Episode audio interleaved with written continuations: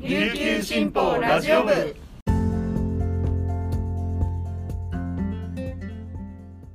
はいたい。皆さんいかがお過ごしですか？今日も琉球新報ラジオ部をお聞きいただきありがとうございます。9月19日火曜日。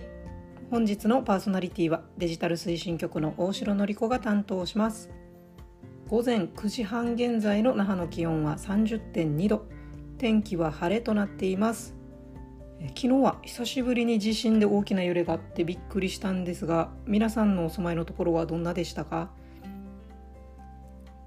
地震があったのが夜の10時半前であの我が家は子供が小さいこともあってその時間はだいたい就寝中なんですけれども飛び起きてですね昨日は夫を揺さぶって起こしてこう次に揺れが起こったらどうしようっていうのが一瞬にしてこう頭を駆け巡りました、ね、とりあえず倒れてきそうなものが部屋にはなかったので運用が始まったばっかりで検索機能が不安定だったりちょっと表示が崩れている記事があったりするので、まあ、日々少しずつですねそれでも着実に改善していけたらとあのメンバー一同頑張っていますので温かく見守っていただければと思います。でアプリもですね iOS 版がまだリリースされていないということなんですがあの審査は通ったという朗報が届いておりますのでもう間もなく皆さんの手元にお届けできると思います。その時にはまたぜひお知らせしたいと思います。それではこの時間までに入った沖縄のニュースをお届けします。最初のニュースです。玉城デニー知事は日本時間の19日午前0時半ごろスイス・ジュネーブの国連欧州本部で開かれた国連人権理事会でスピーチしました。政府が進める名護市辺野古の新基地建設について県民投票により明確に埋め立て反対という民意が示されたにもかかわらず貴重な海域を埋め立て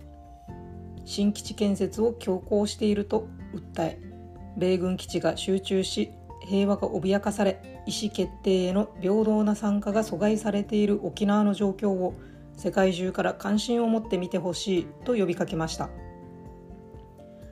辺野古新基地建設をめぐる訴訟では最高裁で県の敗訴が確定しました。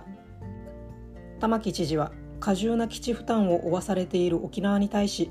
さらに民意に反した新基地建設を強行する日米両政府の不当性を主張し国際社会の世論を喚起したい考えです。沖縄県知事が国連人権理事会でスピーチするのは2015年9月の尾長武前知事に続き8年ぶり2回目です。玉城知事は尾長氏が前回用いた自己決定権という言葉は盛り込みませんでした。19日は有害物質と廃棄物についての会合でスピーチをするほかサイドイベントで沖縄の現状について講演します。続いてのニュースです。A&W 沖縄とブエノチキンのコラボメニューの販売が17日始まりました。10月1日までの期間限定で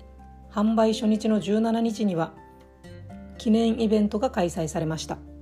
商品開発を手掛けたお笑い芸人のガレッジセールのゴリさんが一日店長を務めました。ゴリさんは集まった約400人にハンバーガーを直接手渡し県外からもたくさんの人が駆けつけてくれて嬉しいこだわり抜いた商品を楽しんでほしいと呼びかけました。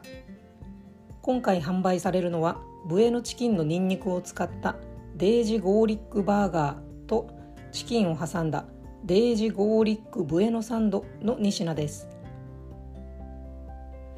最後のニュースです。糸満市は10月からがん治療に伴う外見の変化に悩む患者を支援する目的で乳房補正具やウィッグなどの購入費を助成するがん患者アピアランスケア支援事業をスタートします。県内自治体では初めての取り組みで2万円を上限に半額を助成します。10月の乳がん月間に合わせがん患者全般に周知を図りたい考えです。アピアランスケアはがん治療に伴う乳房切除や脱毛といった外見の変化による苦痛の軽減などを目指します。周囲に知られる不安を少なくして社会参加を支えるため外見を補完して生活の質を高めることが課題となっています。こうした背景から補正具の購入費助成は全国の自治体で広がっています。糸満市健康推進課の担当者は乳がんにとどまらずがん患者全体への周知を医療機関とも連携して進め